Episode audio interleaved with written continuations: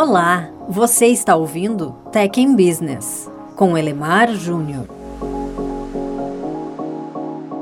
Há uma fórmula bem interessante para falar sobre satisfação do cliente. Satisfação é igual a percepção, algo que pode ser bem subjetivo, menos expectativa, algo bem individual. Quanto maior a diferença entre o que o cliente percebe e aquilo que ele esperava receber, maior a satisfação.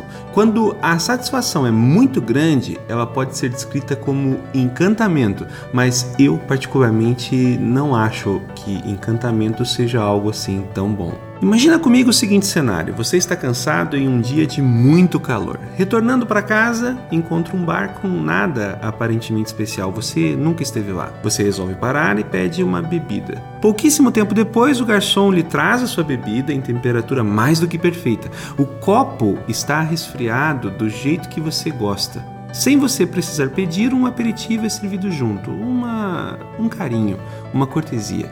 A conversa com o garçom é incrível e você, ao pagar, percebe que o preço não é maior do que aquele que você desejava pagar quando chegou.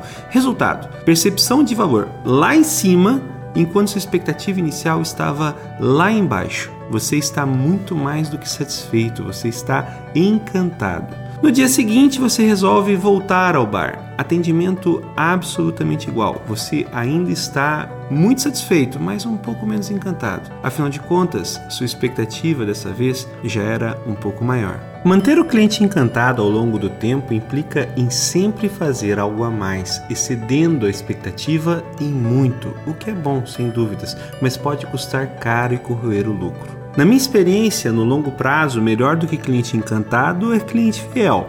O encantamento só é bom quando o cliente compra pouco e raramente, mas faz propaganda dos nossos serviços para outros potenciais clientes. Mas até aí é um perigo, pois quem vem por indicação também vem com a expectativa lá em cima, ou seja, difícil de encantar. No meu entendimento, o mais recomendável e mais lucrativo é entregar sempre um pouco, um pouco a mais do que o cliente espera receber, ou seja, manter o cliente sim satisfeito. Se você entrega muito, então deve ser bem pago por isso. Afinal, o preço ajuda a definir inclusive a expectativa. Se o cliente não está disposto a pagar por algo, é porque geralmente não vê valor naquilo, ou ainda em alguns cenários não pode pagar. Daí, honestamente, o que você tem no fim do dia é apenas custo. Se você entrega de graça algo para o cliente, ele esperará continuar recebendo isso de graça. Se algum dia você parar de entregar,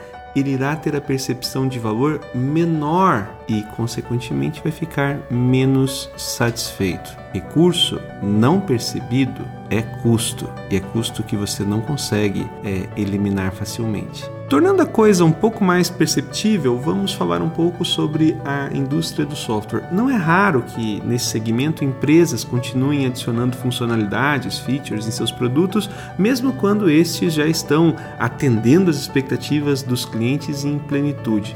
Esses recursos nem sempre adicionam valor, mas com certeza sempre adicionam custo. Aliás, é incrível, Pareto existe com funcionalidades de software. 20% das funcionalidades de qualquer sistema representam 80% do uso. A questão fundamental a ser respondida antes de se adicionar qualquer funcionalidade a um produto ou um serviço, independente de ser software ou não, é se haverá compensação satisfatória no mercado.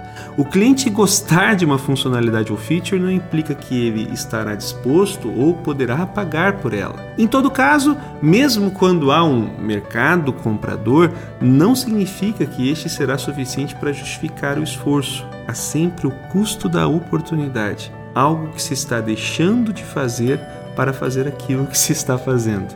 O desenvolvimento de um recurso pela simples oportunidade, ou seja, vamos fazer porque podemos, costuma ignorar que sempre haverá um custo de manutenção, ou seja, ao longo do tempo, algo que você fez precisará ser mantido. Nessas horas é bom lembrar das palavras de Michael Porter: a competição sempre acontece pelo lucro. Logo, ter a solução mais completa além de não tornar a oferta necessariamente mais atraente, não deixar o cliente assim tão mais satisfeito, tende a deixar as organizações menos competitivas.